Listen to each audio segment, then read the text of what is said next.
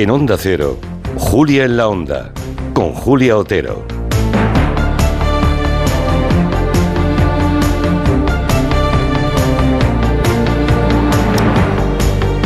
Pues vamos a poner la última hora ya de este programa, el tiempo de gabinete en el que planteamos un tema y, tres personas dicen buenamente lo que opinan, ¿no?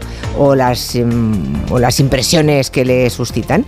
Tenemos a Rafael Narbona, buenas tardes, señor filósofo. ¿Cómo va la, ¿qué tal? Julia. ¿Cómo va la venta de tu libro? Bueno, de momento bien. En, a los cinco días han hecho una segunda edición y tengo invitaciones pues por muchas ciudades de España. Me han invitado a Vigo, a Málaga, a Sevilla. Así que las cosas de momento bien. De momento bien, me alegro muchísimo. Y la salud también bien, ¿no? Sí, bueno, mi mujer que la operaron de un adenocarcinoma se ha recuperado perfectamente. Parece mentira, ¿no? Que después de una intervención de esta magnitud puedas estar haciendo una vida relativamente normal mm. en poco tiempo. Y bueno, el avance que se está produciendo en el ámbito del cáncer para la gente que esté afectada es espectacular entonces yo creo que hay que dar un mensaje de esperanza porque cada día es una batalla que se está ganando poco a poco.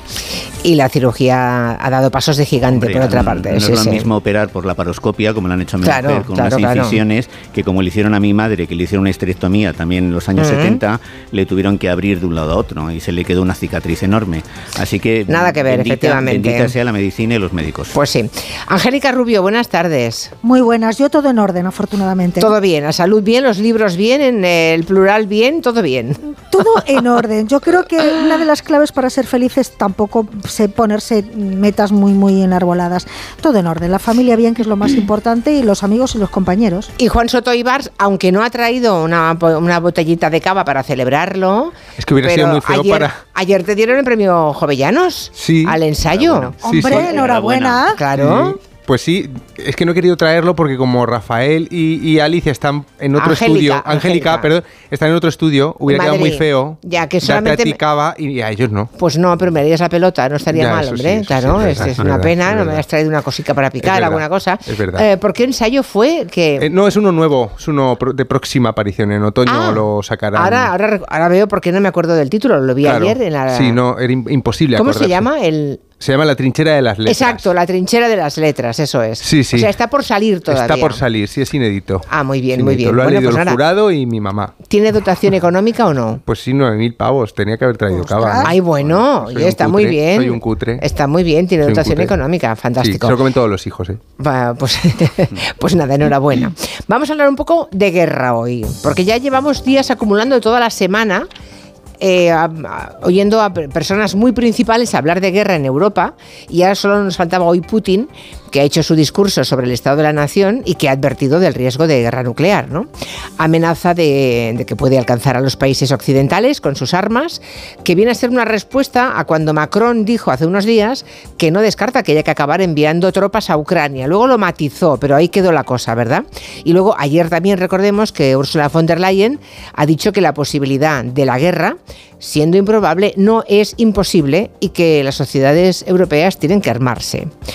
La pregunta que nos hacemos es, ¿viven esas sociedades europeas ajenas, vivimos ajenas por completo a cualquier riesgo de guerra? ¿Hemos descartado completamente una guerra en suelo europeo? Esa pregunta que hoy planteamos. Asun Salvador, cuéntanos, buenas tardes. Hola Julia, buenas tardes. La guerra de Ucrania, que acaba de cumplir dos años, nos queda bastante cerca geográficamente, pero algunos síntomas de los últimos meses parecen indicar que la percibimos como algo que al final tampoco nos afecta tanto. Por ejemplo, se ha empezado a acusar fatiga en la solidaridad internacional. En Estados Unidos no acaban de lograr desbloquear las ayudas y las municiones que prometió Europa tampoco acaban de llegarle a Zelensky. Los expertos advierten de que lo que pasa en Ucrania va a condicionar la seguridad y la defensa de todo el continente. Y uno de esos expertos es el investigador principal del Real Instituto Elcano, Félix Arteaga. Tendremos que preparar, y este es el gran reto para las sociedades europeas, mentalizarse de que se vive en una situación de guerra híbrida,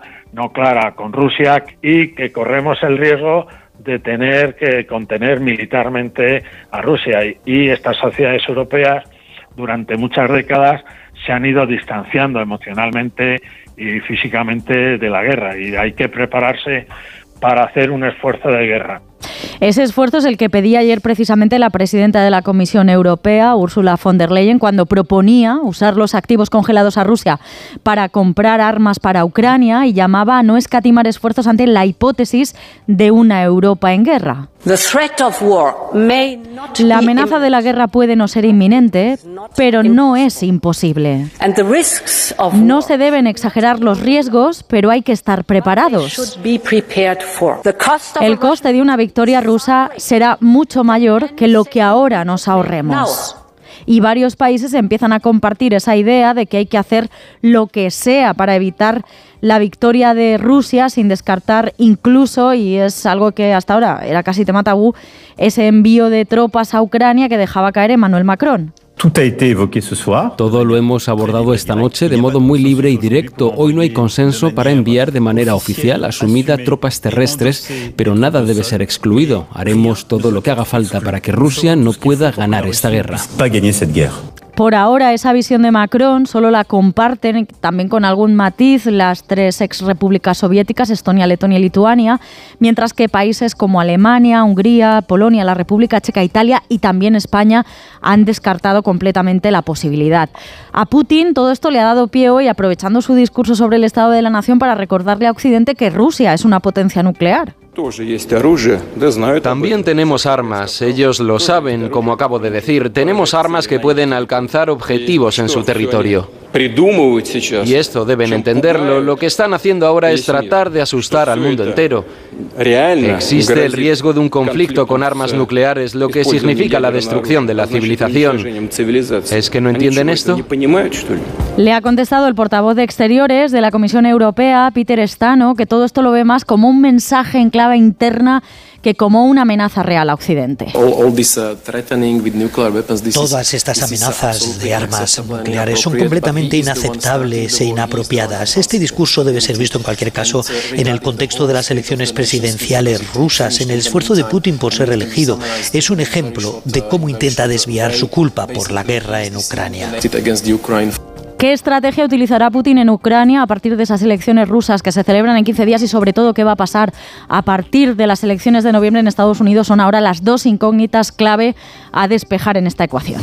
Gracias, Asun. Hasta mañana. Hasta luego en ese debate sobre el Estado de la Nación, no sé si lo habéis seguido y tenéis todas las declaraciones o casi todo lo que ha dicho, porque siempre son larguísimos, ¿no? En las comparecencias de Putin. Pero ha a dicho ver le dice que pare. Mm, exacto, exacto.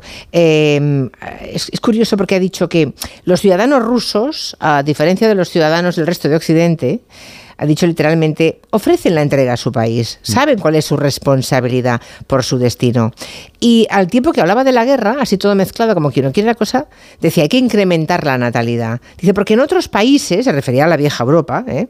que por eso es vieja y los estamos envejeciendo, dice, los pueblos son empujados a la degeneración y la extinción, porque no tenemos hijos. Rusia es un bastión de los valores tradicionales sobre los que se asienta la civilización humana. Claro, en base a esto, la pregunta es, ¿somos, ¿están las sociedades del bienestar occidentales de la Unión Europea preparadas para este escenario? Mm, no, por fortuna, ¿no? No, por fortuna. Por fortuna. No, por fortuna es que no ocurran. Por fortuna tenemos sociedades mejores que la rusa, claro. Ah, bueno, claro, no, no, no. Mm. Pero es que no, no, hablo, no establezco comparación con la rusa. Sí, sí. La ventaja que tiene Putin es que tiene una sociedad, primero, que no hay una, no hay una democracia real, les pueden mandar a morir y ya está. Mm.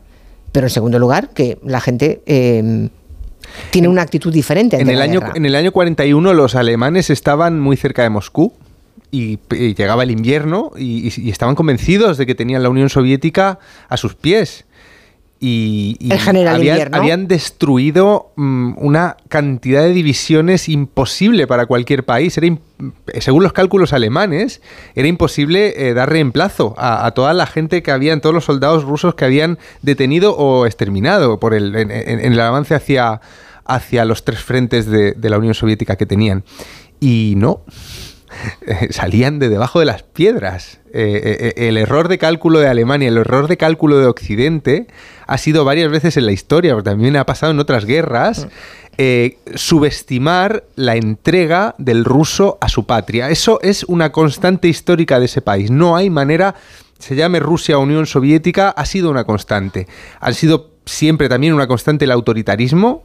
Era muy difícil que allí se implantara una verdadera democracia. Em, después de la Unión Soviética. Por tanto, si nos atacan, nos podemos dar por vencidos. Eh, no, es que lo que Rusia hace es intentar siempre expandirse en un espacio que considera que es suyo. Ucrania, desde el, desde el nacionalismo ruso, se considera parte de, Rusia. De hecho, la matriz de, la, vida rusa, del espíritu ruso. y luego, para ellos es una amenaza la OTAN que ha ido por su bravuconada en, en, Ucrania ya desde el 14 y, la, desgraciadísima guerra en la que están, están metidos ahora ha ido expandiéndose y, está por ver está por ver hasta dónde. Entonces, claro, esto eh, Rusia vive en esa tensión, vive en la tensión. Yo no justifico nada de lo que hace Rusia, simplemente explico cómo se ve desde dentro. Vive la tensión de ver a Occidente como una plaga que se le acerca. Y de ahí también la, celebración que hace Putin de esta cosa de la ortodoxa, de los valores cristianos, de la mujer eh, que pare, de, en fin, de, una sociedad que no está corrompida por el homosexualismo, y de ahí también las simpatías que despierta entre la ultraderecha europea. Claro. Em, claro. Pero yo, pero respondiendo a la pregunta, por acabar, considero que eh, es una, o sea, sí que en una, en, una, para una guerra no estamos preparados, pero no sabes cómo me alegro. ¿No estar preparados para la guerra? Sí, porque significa que tenemos un estilo de vida eh, Por tanto, no, no, es que no estar preparados significa que somos especialmente vulnerables, ¿no? Sí. Lo digo porque nunca en Europa hemos estado 70 años sin ninguna guerra. Pero, no ha podido ni con Ucrania Putin por ahora, o sea que... Ya, ya, ya, ya, pero bueno, nunca... decir, no, no, no, no debemos ser tan optimistas de pensar que nunca va a volver una guerra en Europa. A eso me refiero. Ah, bueno, ¿eh? pues que es un escenario, que es un escenario que descartamos, vivimos ajenos por completo de esa realidad. Sí. El tema es. Por digo, por fortuna vivimos. Claro, sí, sí. Ah, vale, vale. Bueno, ¿cómo lo ves, eh, Rafa Narbona? ¿Cómo lo ves tú? Bueno, yo en primer lugar eh, no creo que estemos preparados, pero lo cierto es que el ser humano se acaba adaptando a todo. Yo me acuerdo, mi madre vivió la Guerra Civil Española, estuvo en Madrid y en Barcelona, tenía 12 años porque ella había nacido en el año 25 y en Madrid, en la calle La Palma, le cayó una bomba encima en su casa. Es más, cayó a sus pies y si hubiera explotado, pues la habría descuartizado. Conservamos la cabeza de la bomba porque la desmontaron y se la dejaron como, recuerdo.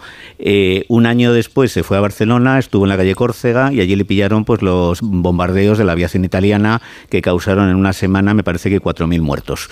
Es cierto que, bueno, mis, al parecer mis abuelos, que eran ya personas de, de 40 años, se acabaron adaptando al clima bélico. Mi madre, en cambio, salió de la guerra con una neurosis que yo creo que nunca superó, porque con 80 años, cuando oía las aspas de un helicóptero, se sobrecogía. Y además, pues bueno, estaba obsesionada con el tema de, la comida. Eh, nos hemos acostumbrado, llevamos más de 70, llevamos 75 años sin ninguna guerra. Yo creo que psicológicamente no estamos eh, preparados. También creo que cuando se produce una guerra el ser humano se transforma algunos se adaptan, otros no, pero en cualquier caso yo un poco desdramatizaría porque yo no creo que Putin vaya más allá de una especie de retórica para mm. dar una imagen de fuerza y que Macron lo que ha soltado, pues bueno, es una ocurrencia y no creo que nadie, que Putin se plantee cosas como invadir los países bálticos ni invadir Moldavia. Él quiere sobre todo consolidar lo que ha logrado en Ucrania, quedarse con el Donbass, con, con Crimea y bueno, aunque Donald eh, Trump volviera a ser presidente y tenía una relación pues cordial con, con Putin, en el caso de que estallara un conflicto entre Rusia y la OTAN, Estados Unidos no se podría inhibir. No se podría inhibir porque daría una imagen de debilidad terrible. Eh, Estados Unidos eh, y Rusia son enemigos tradicionales. Si Rusia pues consigue pues eso ir, anexionándose partes del este de Europa e ir derrotando, no sé, pues a países como, como Francia, como Alemania, eh, la hegemonía mundial de Estados Unidos queda gravísimamente deteriorada. Entonces, si estalla un conflicto entre Rusia y la OTAN, ya el problema no va a ser morir, porque vamos, si no va a ser sobrevivir. Rusia probablemente recurriría a las armas nucleares y bueno, según un general que he escuchado esta mañana, en unas semanas podrían morir 500 millones de personas. Y lo peor no sería morir, lo peor sería que después vendría un invierno nuclear. Yo de todas maneras todo esto me recuerda a lo que se hablaba en los años 80 de la mm. inminencia de una guerra nuclear entre Estados Unidos y la Unión Soviética y yo creo que el principio de destrucción mutua asegurada todavía sigue funcionando y que el desenlace de, de este conflicto es imposible saberlo, pero a mí no me extrañaría que Ucrania quede un poco abandonada a su suerte y tenga que, hacer cesiones territoriales y Rusia no sé si salga fortalecida, pero sí se crea una especie de, equilibrio incómodo donde los, las partes implicadas se observen expectantes, pero no creo que la cosa vaya más. Es mi punto de vista. Bueno, ¿y el de Angélica Rubio? Pues de incertidumbre total, y me explico, yo jamás pensé que iba a haber a un señor con una cabeza de búfalo disecada en el atril desde que el presidente del imperio de Estados Unidos se dirige al Congreso de los Estados Unidos. Y lo vi, y lo vimos. Yo cuando vi el asalto del Capitolio no daba crédito. Es más, es que a día de hoy me cuesta asimilarlo, ¿no? Porque eso lo podíamos ver en países tercermundistas, etcétera, etcétera. Pero en el en el gran imperio, en la primera potencia mundial y en el país que exportó la democracia al resto del planeta, me costó mucho verlo. Por lo tanto, como he visto cosas increíbles y estamos viendo cosas increíbles, yo no me atrevo a, hablar con certeza de lo que pasará o no pasará. Yo lo que sí creo es que mm, tenemos señales preocupantes. ¿Por qué? Yo creo que todos podemos estar de acuerdo en que el statu quo que surgió después de la Segunda Guerra Mundial ha saltado por los aires. Mm, me decían, mm, me decía un expresidente del gobierno que el problema en estos momentos era que no hay orden mundial, que hay desorden mundial. Estábamos acostumbrados al juego de dos grandes superpotencias, Estados Unidos frente a Rusia, pero eso ha desaparecido. Ha emergido China como segunda potencia mundial, cosa que a Putin no le gusta nada, verse relegado. La Unión Europea, por eso Putin quiere que se rompa la Unión Europea, es muchísimo más potente que Rusia. Es decir, Rusia tiene un PIB poco superior al de España. que le convierte en potencia? Su extensión y su armamento nuclear. Porque el 40% del PIB ruso se lo quedan los corruptos, entonces, claro, cuando un país se deja robar el 40% de su PIB, es imposible que desarrolle con todo su potencial. Por lo tanto, yo creo que cuando alguien quiere recuperar un imperio, que es el sueño de Putin, volver a tener un imperio como el antiguo imperio ruso, y además tiene armas nucleares, y cuando en el otro lado de la balanza, que es Estados Unidos, nos encontramos con un expresidente que puede volver a ser presidente, que es amigo de Rusia, cosa que si se lo contamos a la gente hace 20 años hubieran flipado. Es decir, es que, es que Trump acaba de decir que la OTAN se acabó. Mm. Entonces estamos en un mundo, en un desorden mundial absoluto. Yo no me atrevo a decir qué pasará ni qué no pasará, pero a mí me preocupa, a mí me preocupa porque en Europa solo hay dos potencias nucleares. En Europa, no digo la Unión Europea, que son Francia y Reino Unido. Y yo no veo a Europa enfrentándose a Rusia en una guerra, porque yo creo que estamos muy escarmentados.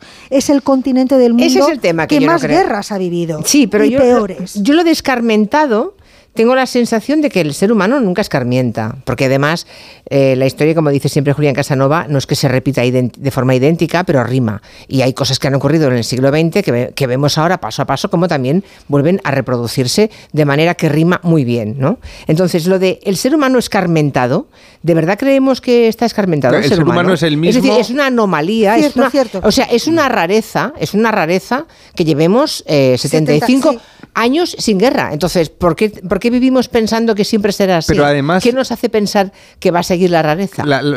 también mm, pensar en la guerra en términos convencionales es parte, es, un vicio hoy día. Eh, ya estamos en guerra con Rusia y hay una investigación en marcha sobre qué influencia tuvo Rusia en el proceso de independencia de Cataluña. No, quita, quita, la guerra ya, ya sabemos de qué estamos hablando. ¿Cómo, la están viviendo los ucranianos? Y en el Brexit. Ya, ya, pero no, no, pero no, hablamos de guerras comerciales ni guerras de... Rusia se cargó, parece ser, a un a, un soldado que se que se había refugiado en España, ¿no? en Vilajoyosa. En, nuestro territorio hay un muerto de una guerra, ¿no? Eh, eh, un ruso que desertó. Vidal Cuadra sacaba esa parte, el eje, digamos, el, otro bando, que sería Rusia, Irán, etcétera. Eh, a Vidal Cuadras parece ser también que se lo intentaron cargar en Madrid al lado del retiro, a tiros, los iraníes. Él está convencido, hay una investigación también en marcha y secreto de sumario. Quiero decir, hay un tipo de guerra eh, que es eh, la que está sucediendo en Ucrania y hay un tipo de guerra que es la que ya está sucediendo en, Occidente. La guerra de los hackers, la, guerra, de los hackers, la guerra de la desestabilización. Hay que ver también qué papel tuvo Rusia en la victoria de Donald Trump. eh, la de 2016. En el decir, Brexit, incluso en Cataluña. Claro, mm, eh, una consecuencia de la Primera Guerra Mundial fue una guerra interna en Rusia que dio fin al imperio de los zares y levantó la, primero una guerra civil eh, cruenta y luego la Unión Soviética. Es decir, la guerra eh, sucede en muchos frentes. Y Entonces a mí lo que me parece es que ya estamos, tenemos que estar en un, en un pensamiento de guerra en el sentido de que Rusia nos la ha declarado. No solo Rusia, también Irán. Ah, ah, hay, una forma en la que se están recomponiendo esto que decíamos del desorden mundial. Hay Sí. una- un intento de recomposición en el que se, se habla mucho de que una de las próximas piezas que puede ponerse en peligro es la soberanía de Taiwán. En fin, hay, hay una serie de guerras en marcha también en África por minas, etcétera, etcétera, convencionales, pero hay una guerra mundial eh, declarada en el ámbito de la, de la informática, de la política interna, de la desestabilización. Hay que preguntarse, yo lo que me pregunto es, ¿qué estamos haciendo nosotros por desestabilizar internamente a Rusia? Porque Rusia nos está atacando a los occidentales de esa manera, de mil formas, hackers, hablamos mucho de esto, ¿no? ¿Qué estamos haciendo nosotros? ¿Cómo se la estamos devolviendo? ¿Podríamos influir de alguna manera a los estados europeos en atacar a Putin desde dentro? Esta es la pregunta, eh, ¿cómo vamos a contraatacar? Y creo que de esto se habla poco, porque a lo mejor es secreto, sí, pero, ¿eh? no, son- Pero- no, no es la guerra, no es ese tipo de guerra, la, la guerra cibernética, la guerra de los hackers, la guerra que además puede ser peligrosísima. Un ataque. las- en- España es de los países que más, re- más ataques recibe en, en grandes instituciones. Lo vimos en el Hospital Clinic de Barcelona. Bueno, hace es que te revientan las años. tarjetas de crédito No, con lo- un ataque claro, cibernético te y te hunden el país. ¿eh? Claro, claro, que efectivamente. no- que no, no es tampoco grave. Pero no, es grave, es gravísimo. Tú te pero- refieres a matarnos en- en- a tiros. Exacto, yo quiero, yo, yo me Ya, refiero ya. a que a, a que haya miles de personas que tengan que coger un fusil e irse a un frente, ¿no? A mí me Es- preocupa. esa idea de la guerra convencional ya. que siempre existirá antes de una guerra atómica. Mm. Claro. La guerra atómica es muy cómoda porque tú una mañana te tomas un café, se te calienta la cuchara y, Y acaba está. la guerra. Exacto, Mm. sí, sí, Pero claro. no, la guerra no es así. A mí me preocupa mucho que se esté este sonido de tambores de guerra, que se hable de prepararse para la guerra. Después de la Segunda Guerra Mundial en Europa cundió tal espanto por lo que había sucedido, por tantas muertes, por tantas ciudades destruidas, que se extendió una conciencia un poco pacifista, que yo creo que ha contribuido a estos 75 años de paz. Todavía, todavía Pero ya se nos ha pasado, Sí, parece, ¿no? No, pero yo todavía me acuerdo cuando era joven que los niños seguíamos jugando con pistolas, con espadas. Ahora yo creo que es bastante infrecuente. No, hombre, sí, están los juegos de ordenador donde se matan también de una manera sang- sangrienta, pero había eh, todavía pues una cierta fascinación por lo bélico, como había, por ejemplo, la Primera Guerra Mundial. Yo recuerdo eh, los diarios de guerra de Junger, eh, que son que son espléndidos, Tempestades de acero, donde gente con 16, 17 años falsificaba su edad para ir al frente. Entonces, pues bueno, se consideraba que un hombre tenía la obligación de morir por su país y tener una formación militar. Gracias a que un poco esta perspectiva, que me parece bastante machista, se ha ido desmontando, pues se ha ido extendiendo por, eh, por Europa la idea de que los problemas hay que resolverlos mediante la negociación, mediante la diplomacia. Y yo creo que lo que está pasando, por ejemplo, con lo de Ucrania, que mucha responsabilidad la tiene la expansión de la OTAN, y eso es una cosa que se ha intentado minimizar, se debe resolver por la vía de la, de la diplomacia, por la vía de la negociación, no planteándose, no sé, yo, no, yo tengo 60 años, no creo que me vayan a movilizar, no tengo tampoco hijos jóvenes, pero yo no sé si cuando se habla de prepararse para la guerra, la gente que tiene hijos de 20 años espera que pasen por un centro de reclutamiento, por un sargento como el de la chaqueta metálica y se vayan a vivir un infierno como el de Apocalypse Now, porque cualquiera que haya leído cualquier eh, estudio sobre la guerra o cualquier testimonio, la guerra es barro, es sangre, es muerte, es desesperación y los que sobreviven sobreviven en un estado lamentable psicológicamente, si no vuelven con mutilaciones. Entonces yo creo que ahora mm, hay que no dejarse arrastrar por la retórica bélica y más bien plantearse la necesidad de, abra- de abrir vías de negociación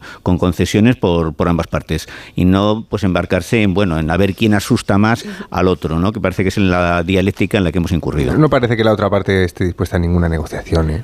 Eh, Tienen que querer los dos. A todo Ya. esto es verdad, es verdad, eh, es verdad que hay dos citas electorales. Una la, pro- la tiene el propio Putin y es posible que estas bravuconadas tengan algo que ver con que vaya, con que intente que vaya a ser reelegido. De la cosa. Si no tiene de la- opositores, de la los ha matado a todos. De lo que no tenemos nadie ninguna duda. Claro, que va a ser reelegido. Que no hay Eso- opciones. Eso Bueno, seguro. si al Puedes frente- votar a Putin o a una caja Claro. de galletas danesas. Sí. Y luego en- también tenemos que Macron dice esa bravuconada. eh, la prensa francesa recogió que seguramente en vista de cómo iban las encuestas y cómo iba avanzando Marine Le Pen en las elecciones al Parlamento Europeo, era una forma de poner ante el espejo a Marine Le Pen y a, la extrema derecha francesa siempre próxima como la extrema derecha de buena parte del continente, a Putin. Mm. Era una manera de restarle votos. o sea, no menos valoremos las dos convocatorias electorales, una al Parlamento Europeo y otra la que tiene Putin en su país, para que estas bravuconadas en los últimos tiempos, en esta última semana especialmente, haya, se hayan prodigado. Pero hemos, hemos escuchado a Josep Borrell últimamente, ¿verdad? Eh, la guerra de Ucrania va muy mal para Ucrania. Muy mal, sí. Va muy mal. Y yo mm, eh, eh, se ha repetido desde Europa y desde la OTAN que Ucrania no puede perder y creo que es una idea. mil veces nos lo han dicho. Y creo que es una idea mm, muy cierta. Ucrania no puede perder, no se le puede eh, dar a Putin esa impunidad sobre el suelo de los países que le rodean. Pues va perdiendo de momento, ¿eh? Está a punto de. O sea, la cosa está muy mal para, para, para, Ucrania, ¿no? Entonces, no sé hasta qué punto um, lo de Macron es una bravuconada o un inicio de eh, una estrategia desesperada por la defensa de Ucrania. En Ucrania se están quedando sin gente que reclutar.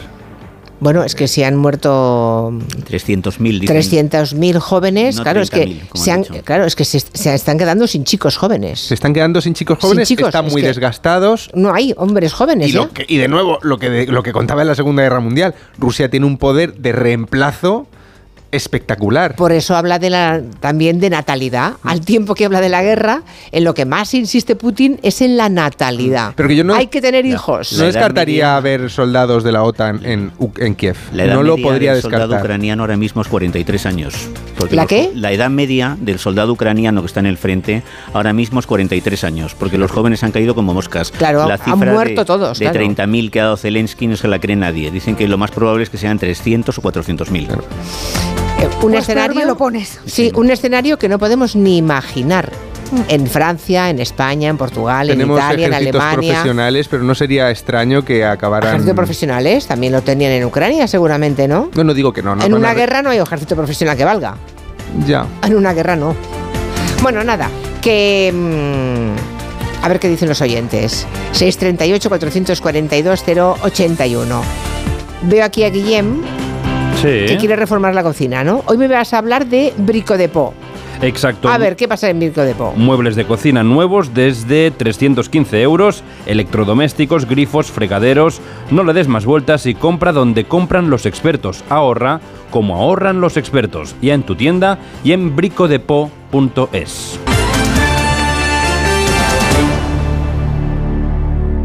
¿Te lo digo o te lo cuento? Te lo digo, me he quedado tirada y tardas en venir a por mí. Te lo cuento, yo me voy a la mutua. Vente a la mutua y además de una gran asistencia en carretera, te bajamos el precio de tus seguros, sea cual sea. Llama al 91 555 5555. Te lo digo, te lo cuento. Vente a la mutua. Condiciones en mutua.es. Una de cada tres víctimas mortales en carretera es por distracción.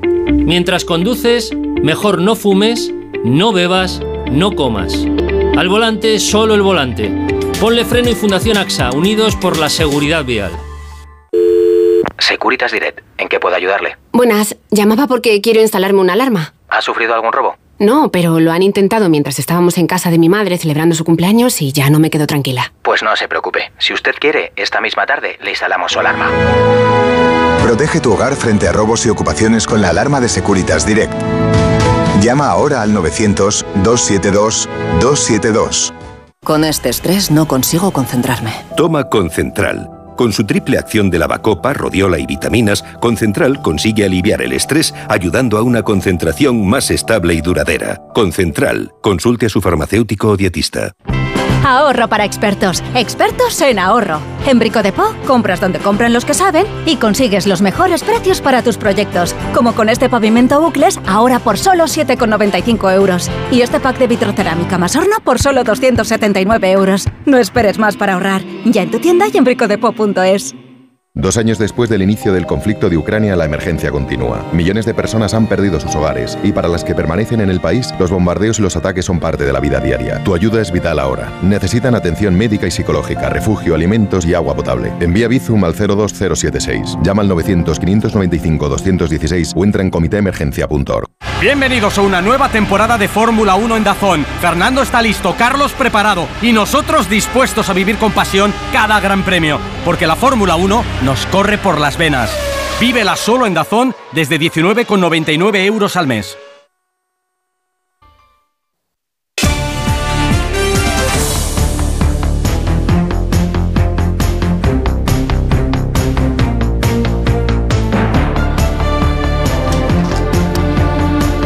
Aquí estamos con Rafael Narbona, Angélica Rubio y Juan Soto Hay algunas, algunas comunicaciones de oyentes que vamos a, escuchar. Y dice por aquí los oyentes, suelen decir que, que, que la historia europea hace que le dé miedo, dice Rascacheiro, el que nos empecemos a rearmar. Si en algo hemos destacado históricamente es precisamente en la conducción, en saber conducir la guerra. No nos dejemos engañar por la situación actual. Lo del rearme, de esto no hemos hablado la industria armamentística, el dinero que esto puede movilizar. ¿Algo que decir al respecto? Porque hay oyentes que están viendo que solamente es interés de las grandes compañías que fabrican armamento, que quizás es demasiado facilón como argumento, ¿no? ¿O os parece el argumento definitivo? No, vamos a ver, yo, yo creo que la cuestión del rearme de Europa, lo que está detrás es el miedo a que Trump vuelva a ganar las elecciones en Estados Unidos, porque Trump ha demostrado que es mucho más amigo de Putin que de la Unión Europea. Acordémonos del recibimiento que le dio Angela Merkel cuando delante de todos los periodistas del mundo se negó a darle la mano en un gesto de absoluta mala educación y descortesía. Y todos sabemos que Trump tiene buenas relaciones con Putin, personales. Y eh, claro, el problema es que Europa ha delegado su política de defensa en Estados Unidos. Estados Unidos O sea, al fondo de todo esto que estamos debatiendo está la amenaza de que Trump gane las elecciones. Claro, porque Europa ha delegado... es que aún no lo habíamos verbalizado. Europa ha delegado su defensa en Estados Unidos. Y como ha delegado su defensa en Estados Unidos, de hecho Alemania no tiene ejército y quiere tenerlo ahora, ¿Qué ocurre? Que viene un presidente norteamericano y dice no quiero saber nada de la OTAN y soy más amigo de Rusia que de Europa y los gobiernos europeos se preocupan.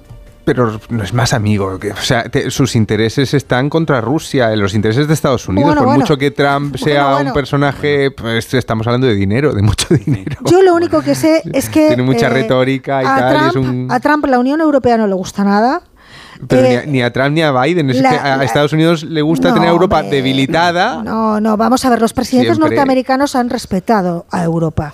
Yo, el recibimiento que le hizo La han construido más que respetado, ¿no? Exactamente, la han pues construido. Si es que con podríamos unas carencias decir, podríamos decir casi que Europa es un protectorado, o era un protectorado. Claro, pero cuando tú ves un cambio radical y cuando el que puede ser presidente de Estados Unidos dice mm, paso de la OTAN, hombre, pues es normal que los gobiernos europeos sobre todos los que tienen frontera cerquita con Rusia se preocupen un poco. si fuéramos Polonia igual. A ver qué nos cuentan los oyentes. Hola, buenas tardes. Pues para hablar esto de la guerra, yo hago un ejercicio eh, y me pongo en el lugar de la gente que está allí. Yo, por ejemplo, tengo un sobrino de veintitantos años. Si llego a estar viviendo allí, ¿qué pasaría? Lo que debería hacer la Unión Europea aunque tenga la OTAN, es hacer un sistema de persuasión, es decir, armarse, armarse y si fuera necesario poner en la frontera con Rusia armas nucleares europeas, para que si ocurre lo que no queremos que ocurra, estemos preparados. Es cierto que tenemos que ser conscientes, tenemos que dejar de vivir en la inopia, tenemos que dejar de vivir en un mundo feliz, tenemos que dejar de asumir que este periodo de paz tan largo es lo normal, tenemos que saber que esto es una anomalía histórica y tenemos que empezar a preparar nuestras economías para la guerra. O sea, más nos vale empezar a ser autosuficientes en alimentación, en electricidad, en una serie de cosas, porque si no nos va a ir muy, muy mal.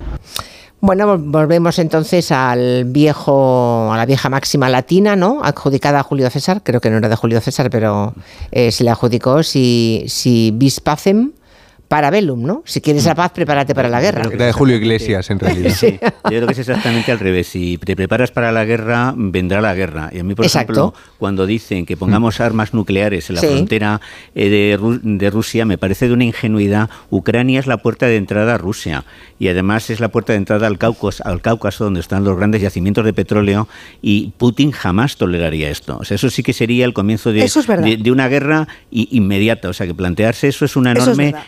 Ingenuidad. Eh, luego, pues hay un- el factor económico, del cual no se ha hablado mucho, pero lo cierto es que ¿qué pasó con el Nord Stream 2? Todo indica, yo estoy convencido de que lo voló Estados Unidos, porque el Nord Stream 2 era un arma de guerra, no era una manera de enviar el, gas sin pasar por Ucrania, era privarle a Ucrania de unos ingresos millonarios y al, mismo tiempo, pues de garantizar la dependencia europea respecto a Rusia. Eh, hay que tener en cuenta que Estados Unidos ha pasado de importar a Europa, me parece que un 34% de gas licuado a un 74%. Dicen que el gas licuado es el nuevo oro líquido y las compañías de armamento se están inflando a ganar dinero. Evidentemente, detrás de esta guerra hay intereses materiales, económicos, geoestratégicos. Es la lucha de distintas potencias por la hegemonía mundial y yo no creo que la alternativa sea prepararse para la guerra. Yo cuando se habla de estas cosas, insisto, la gente que tiene 20 años, no sé si se hace a la idea de su hijo en una guerra o si hay una guerra, bueno, a mí me consuela pensar que Juan Soto Ibars, que tiene creo 39, iría antes que yo que tengo 60. ¿no? Además, además, estoy convencido, estoy convencido de que escribiría unas crónicas extraordinarias desde el No, frente. no, pero es que la idea, la idea de que no podamos imaginar que un hijo nuestro tuviera que ir a la guerra, o uno de nosotros, eso que nos hace más vulnerables. Y ¿no? más felices, por Dios. y- Claro, y- y Mira, hay- vulnerables. voy a recomendar un libro que seguro que Rafael conoce, Historia de un alemán de Sebastian Hafner. Hombre, claro, es, que lo conozco, es mucho. uno de los es uno de los libros que mejor cuentan cómo cambia la mentalidad de un pueblo de la no guerra hasta la guerra, porque cuenta la historia de la generación de los que en la Primera Guerra Mundial tenían eh, eran muy pequeñitos, eran niños y jugaban a la guerra, como decía antes Rafael, estaban todo el día con esa épica. Luego viven el momento en Alemania de mayor disparate y de mayor despendole, los locos años 20, la inflación por las nubes, se ponen a jugar a la bolsa, son unos frívolos y llega eh, ese el, el nazismo, ¿no? Y se convierten en soldados. Eso está contado en ese libro a través de una persona que vive en ese arco generacional exactamente de una forma magistral. O sea que repito, qué suerte que no estemos preparados Seb- para la guerra. Sebastián Hafner también tiene un libro sobre Hitler que es extraordinario, Mm. hace un retrato psicológico y yo creo que hay una cosa que es, bueno, no sé si tranquilizadora. Hitler era un desequilibrado y un megalómano que quería crear un imperio en el este de, de Europa para contrarrestar el imperio que tenían eh, el Reino Unido y Francia pues, en África y Asia. Y entonces, bueno, pues sí tenía una megalomanía que, que, nos- que llevó a una guerra terrible. Yo creo que Putin es más astuto y que no se va a meter en, avan- en aventuras que le pueden costar a él mismo la cabeza y la vida, que tiene unos objetivos más modestos. Pues nada, por 75 años más de paz. Que siga la anomalía, ¿no? O 76. O 76. Que siga, que siga. Gracias a todos, buenas tardes, hasta mañana. Adiós, adiós. Pensar a lo grande no es poner el